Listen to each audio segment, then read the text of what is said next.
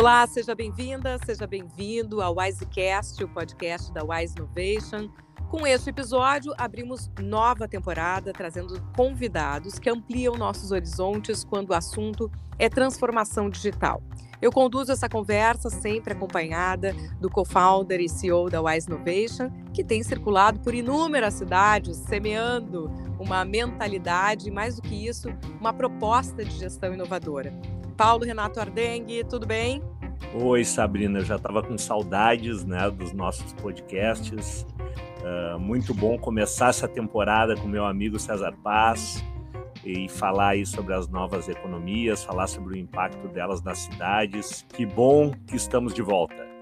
A gente sempre aprende muito com isso. Eu fico feliz que a gente entra nessa nova temporada com ainda mais experiência, né? Tudo que mencionamos nos primeiros episódios foi se concretizando, vão dar o que falar nos próximos encontros sonoros que temos aqui e reforçado pelas conexões, né? Como o Paulo já adiantou, temos conosco uma pessoa que tem sido sinônimo de empreendedorismo aliado à inovação, considerado um dos dez profissionais mais inovadores do mercado brasileiro, com participação em pelo menos oito negócios ligados à nova economia, que é engenheiro, mestre em design estratégico, o professor César Paz. Tudo bem? Puxa vida, que bom, Sabrina. Já estava enciumado de não ser convocado aí para participar do Wisecast, né? Mas finalmente esse dia chegou, estamos aqui juntos chegou aí pra... Tenho certeza que assunto não falta. E eu quero já, para completar os créditos do César Paz, mas também já entrar na pauta, mencionar o caráter coletivo desse teu perfil inovador, César, porque além das coisas que eu já mencionei, está entre os fundadores do coletivo Boa Inquieta, né, aqui de Porto Alegre. Para quem ouve de fora, estamos gravando por aqui, cada um no seu ambiente, gravando de forma online. E foi curador do Festival da Interatividade e Comunicação de 2016 e 2018 e do Festival Poa 2020 em plena pandemia. Então tem aí um aspecto coletivo importante. Quando tu olha inovação, tu olha para o grupo, para a comunidade. Ah, inovação, enfim, não, não existe produção de sentido né, e propósito na, na capacidade de inovar, de transformar, se não for para o bem das pessoas, né? se não for para o bem coletivo. Né? Então, acho que essa é a principal né, visão que a gente precisa ter da, da, da, transformação, seja ela por base tecnológica, seja ela de outras maneiras, né? Mas todo processo de inovação ele passa necessariamente por melhorar a vida das pessoas, né? E quando a gente perde essa essa visão e essa aí a gente entra naquilo que são as as falsas teorias de desenvolvimento, né, que pautam aí a transformação a partir de, uma, um viés exclusivamente econômico. Né? E aí a gente tem os problemas que a gente tem no mundo hoje, né?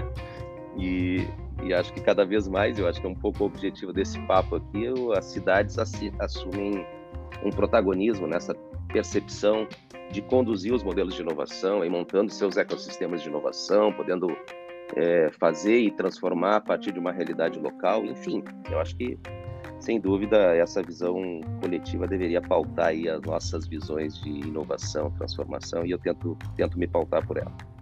Achei interessante colocar essas falsas ideias de inovação ou desenvolvimento, porque me parece que isso muitas vezes pode ser motivo de frustração de quem ouve uma ideia e não a vê na prática, né, Paulo? O que, que tens percebido nessas tuas andanças, que tem contato direto com os municípios? Exatamente. Eu, eu vejo assim que, é, primeiro, César, te dizer que é uma honra te ter aqui, né? Para a gente trocar essa ideia. E o que eu mais gosto do perfil do, do do César é que ele é um fazedor. Tá? Então, uh, por mais que ele tenha uma base teórica muito consistente, muito forte, né, e um repertório muito forte, ele é um fazedor. Né? E, e, aliar teoria e prática uh, para a construção dessas cidades do futuro é fundamental. E eu gosto também que uh, eu, eu, eu tenho uma visão muito clara sobre o César como um agente de transformação. Né? Em Porto Alegre, aqui, ele de fato é um inquieto que a todo momento chama a atenção da importância do coletivo, das novas economias, da gente conseguir projetar cenários futuros, mas sem descuidar do presente. Então, o que eu tenho visto aí pelo interior, pelas cidades por onde eu tenho passado, é que a gente precisa cada vez mais disso, cada vez mais dessa visão coletiva e de agentes de transformação que coloquem essa visão em prática, que ajudem a colocar através de metodologias, através né, dessa, dessa cabeça inovadora, dessa mente empreendedora, ajudem a colocar em prática. E é assim que a gente vai construir as cidades do futuro. Né? Não é apenas uh, através do viés do governo, ao contrário, o que a gente está vendo aqui em Porto Alegre é cada vez mais as universidades, os empreendedores, os empresários, né? a sociedade civil e o governo caminhando numa mesma direção e que me agrada muito, Sabrina, que eu, eu, eu vejo assim como muito importante nesse podcast, eu chamaria a atenção de quem está nos escutando agora, é a visão uh, prática do César com relação a esses movimentos e a construção desse novo modelo mental dessas novas economias colaborativa, né, economia criativa, enfim, que ele domina muito bem. E acho que a gente colocou já um ponto bem importante aqui, que é acabar com essa ideia da academia longe da prática e da realidade, né? É poder colocar o, o conhecimento, o estudo, a teoria a serviço de uma comunidade. E até para reforçar essa ideia da prática, César, queria te ouvir sobre o desafio que é essa construção, porque uh, determinar uh, que as coisas aconteçam de determinada forma poderia ser mais fácil, né? Se as coisas acontecessem por decreto. A partir de hoje, todos são inovadores. E a gente sabe que não é assim.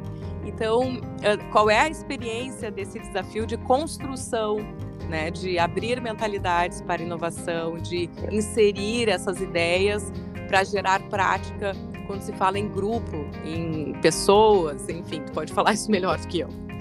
Não, primeiro, primeiro a gente tem que entender a inovação é, a partir de uma perspectiva de que ela não é mais, é, ela, ela é, um, é um modus operandi hoje, né, necessário para que nessa sociedade completamente global, informacional, em rede, as, as empresas, inclusive, se tornem competitivas. Né? Então, a inovação não é mais uma exceção, a inovação é um, é jeito de, de operar. Né? Tu tem que operar inovando, porque as transformações são muito rápidas.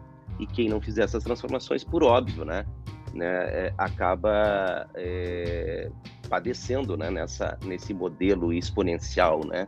que a gente vive. Então, a inovação não é mais um, uma exceção, a inovação é uma necessidade é, diária, né? E isso não se dá só nessa visão da inovação com base tecnológica, né? A gente podia falar aqui, enfim, ora sobre inovação organizacional, sobre inovação social, né? Sobre inovação de serviço, enfim, tudo acaba sendo pautado pela inovação, pela necessidade de fazer diferente. E a base dessa transformação é o pensamento criativo, né? Tu não faz inovação se tu não utilizar o pensamento criativo. Basicamente, existe dois jeitos de pensar, né? O jeito convencional, que reproduz modelos e faz do mesmo jeito as coisas durante muito tempo, e o pensamento criativo. As duas coisas convivem, é importante a gente entender isso, né? Mas é o pensamento criativo que faz com que a gente faça inovação, né? Em qualquer uma das suas dimensões, inclusive inovação social. Né?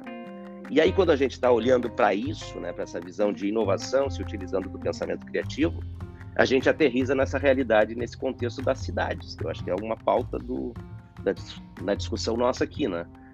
E quando a gente olha para as cidades, é nas cidades que a gente estabelece as nossas conexões verdadeiras, as nossas relações, vive os nossos problemas, né?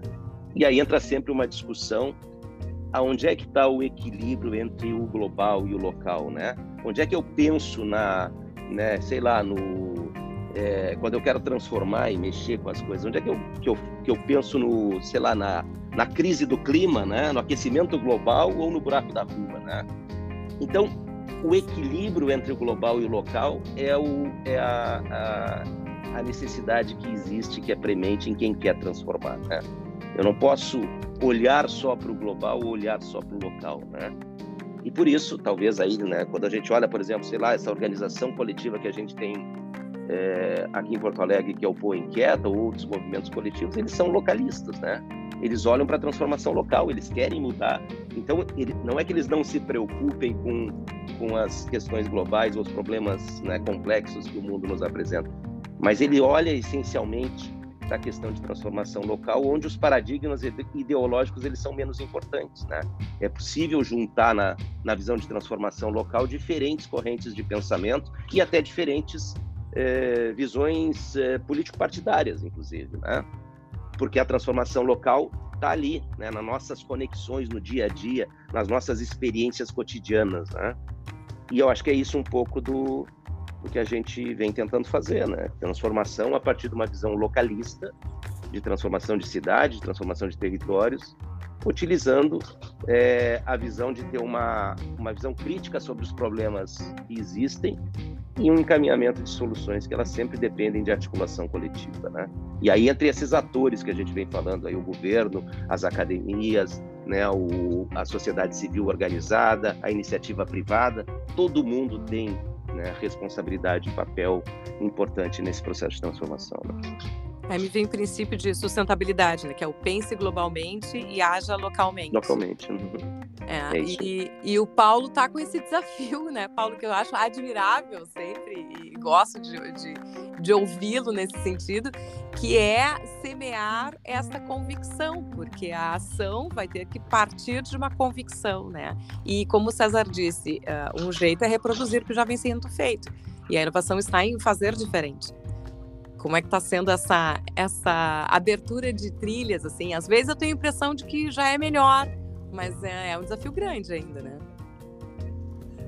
Olha, Sabrina, eu, eu, o que eu tenho percebido aí nas cidades onde eu tenho trabalhado é, é uma vontade muito grande de transformação. Né? E, e, me parece que que dentre as várias coisas negativas que a pandemia nos trouxe, se pudesse destacar algo um pouco menos negativo ou até positivo, foi a percepção de que nós precisamos enfrentar alguns problemas utilizando criatividade, como o César muito bem colocou. Né? Então, buscar novas soluções, né? buscar de fato sair do padrão, né? me parece que tem sido uma realidade nas cidades por onde eu tenho passado. Algumas explorando muito a sua vocação né? e de alguma forma tentando transformar uh, a matriz econômica, trazendo outras possibilidades, né? Uh, e outras criando novas matrizes econômicas, né? Que é o caso de Gravataí, que é o caso de Caxias do Sul, né, que vem buscando aí uh, tornar a sua atual matriz econômica mais competitiva, agregando novas soluções e também desbravando e abrindo né, as cidades para as startups. Enfim, eu queria escutar muito do César como ele enxerga isso através desse novo olhar, né, dessas novas economias, da criatividade, enfim. É, eu, eu acho, Paulo é, e Sabrina, que a, a gente, quando fala em cidades, né, é, Existem algumas, algumas cidades que elas são é, mais afeitas né, à construção de ecossistemas de inovação, que, que precisam de vários elementos para se construírem como um ecossistema de inovação. Né? É, mas, fundamentalmente, tu precisa ter produção de conhecimento e, fundamentalmente, tu precisa, antes de mais nada, ser uma boa cidade para viver, né? Porque o que retém as pessoas, os talentos tal, é tu ter uma cidade que funcione. Quando a gente fala, por exemplo, sei lá, das cidades inteligentes, né? Cidade inteligente é aquela onde os seus sistemas funcionam de forma sustentável. Não é uma cidade que tem, né, sei lá eu, é, instrumentalizada com muitos dados, câmeras, informações e tecnologia nos seus, nas suas vias, né? Cidade inteligente é a cidade em que seus sistemas funcionam de uma forma sustentável, né? de uma forma simples para que a cidade é, viva, sobreviva e atraia talentos. Né? Quando a gente fala em ecossistemas de inovação, para tentar trazer, é fundamental que a gente tenha é, esta característica. Né? Então, mais do que produção de conhecimento e produção de talentos, a gente precisa reter esses talentos. E mais do que reter talentos, trazer mentes brilhantes. Né? Porto Alegre tem sido, de alguma forma, um exemplo disso. Né? A produção de conhecimento em Porto Alegre sempre foi reconhecida. Né? As várias manifestações assim é, de talentos em todas as áreas sempre tiveram aí presentes destaques. Né? Mas a partir do momento em que a gente quer propor um sistema, um ecossistema de inovação na cidade, ou um ecossistema de, né, criativo e de inovação, a gente precisa realmente ter uma cidade muito boa para se viver, né? Porque senão a gente vai acabar perdendo talentos, não é porque não produz talentos, mas porque não retém, né? Porque a cidade não, não convida, né? A cidade é, tem dificuldades. E tudo isso se aplica em qualquer cidade. Antes de ser um ecossistema de inovação, precisa ser uma boa cidade para se viver. Precisa ter resolvido né, os seus sistemas básicos funcionando de forma sustentável. Estou falando de sistemas mais básicos mesmo, educação, saúde, né, é, mobilidade. Né? Então, esse, é o, esse é o, é o desafio qualquer cidade hoje quer ser um ecossistema de inovação. Né? Mas ela antes precisa ser uma boa cidade para se viver. Né? Eu me lembro isso um, um amigo que dizia que antes de ser um influencer, tu tem que ser um relevanter, né? Com as cidades é mais ou menos assim, todo mundo quer ser um ecossistema de inovação, né? Mas, pô, primeiro precisa ser uma boa cidade, aí a gente vai alcançar isso.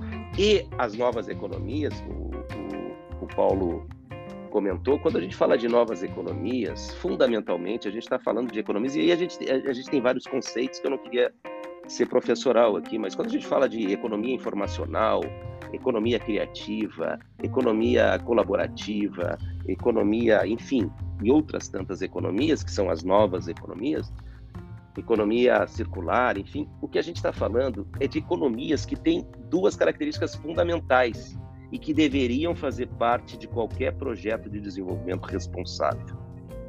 Primeiro, né, são economias que são baseadas em valores contemporâneos. Por isso estão muito mais conectadas com gerações que né, vieram bem depois de nós aqui. Né? São valores como diversidade, sustentabilidade, inclusão, criatividade. São valores que estão de forma natural como valores contemporâneos dentro dessa visão contemporânea de economias. E a segunda coisa fundamental é que toda economia a gente fala em recursos, transformação de recursos e distribuição de recursos os recursos da nova economia, diferente dos recursos da economia tradicional, são recursos intangíveis. Recursos intangíveis são conhecimento, criatividade, experiência. Então, esses recursos intangíveis, eles são inesgotáveis. Quanto mais a gente usa, mais eles crescem, mais eles se desenvolvem. A economia tradicional tem recursos que normalmente são, sei lá, fontes de energia, matérias-primas, né? Quanto mais a gente usa, mais eles se esgotam. Né?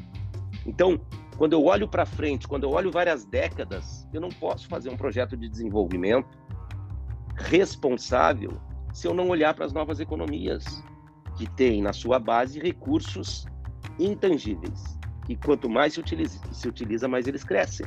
Então, as novas economias, nesses valores e tendo esses recursos é, inesgotáveis, eles deveriam ser base central, fundamental, importante, indispensável, né, de qualquer projeto de desenvolvimento, de cidade, ou de estado, ou de nação, né? Porque eles é que vão nos projetar para o futuro, né, é, utilizando-se destes recursos intangíveis e inesgotáveis. Então, essa é a lógica, né? Fazer inovação com as novas economias, utilizando né, é, esses valores, né, com que estão na, né, que são valores contemporâneos, para que realmente a transformação aconteça. Só que nós estamos falando de olhar e enxergar décadas, décadas, né? Porque esse é, é então tem que ser um movimento da sociedade. Né? Normalmente a classe política tem uma visão e um modelo mental pautado por quatro anos. E muitas vezes essa é a grande dificuldade de implementar projetos que precisam uma visão de longo prazo, né? Uma visão de construção de longo prazo. Então é isso, né? Quando a gente conecta todas essas coisas, tem compreensão sobre isso, a gente acaba realmente tendo é, uma perspectiva muito positiva, né? Olhando para a transformação, para a inovação, baseado nessa visão de economias ou de novas economias. César Paz não tenha medo de ser professoral aqui, se for para ser com tamanha clareza e objetividade, porque são norteadores importantes para qualquer proposta que possa ser construída dentro de um município, né, Paulo? E daí já fico aqui pensando num próximo episódio que o César esteja conosco para a gente pautar a educação, já envolvendo esse, esse olhar amplo em termos de sociedade sempre muito prático e que a gente possa dar o teu fechamento aí com esses links todos que foram lançados pelo César sensacional, né? Eu sempre aprendo com o César aqui, estou aqui anotando muita coisa aqui, tenho certeza que quem, quem nos escuta compreendeu com muita clareza assim, né? a complexidade de construir esses novos vetores, mas também o quanto isso está disponível, né? E a educação indiscutivelmente é uma ferramenta para a gente conseguir, uh, de fato, uh, construir essa nova economia baseada em novos recursos, numa nova mentalidade, né, que seja sustentável em todos os âmbitos, né, econômico, social, ambiental, enfim. É, tivemos uma aula aqui, né? Quem certamente quem nos escutou sai daqui bem mexido e pensando se o seu negócio, se o seu governo, se o seu estudo acadêmico dialoga e conversa com essa nova lógica. Né? Retomando o que o César falou lá no início, se é verdadeiramente inovador, né? Sem uma falsa ideia com rótulo de inovação, que o pessoal gosta bastante. Então, é fazer essa provocação, ou terminar com essa provocação. O conteúdo é, sem dúvida, maior do que o tempo. Então segue o Icecast para receber as notificações de cada episódio. No próximo temos mais César Paz com os desafios da inovação, pensando no coletivo, e o Paulo Ardengue, que a gente sabe, eu lembro aqui quem está nos ouvindo começando por esse episódio, tem uh, fortemente esse valor da educação e não só o valor como a experiência dentro de uma Secretaria de Educação da capital aqui do Rio Grande do Sul, como diretor de inovação, aliando todas essas pontas e hoje em dia provocando e amparando mudanças em organizações públicas e privadas. Obrigado pelas contribuições, Paulo e César. Muito obrigado, valeu, foi um prazer aí. Obrigado, César.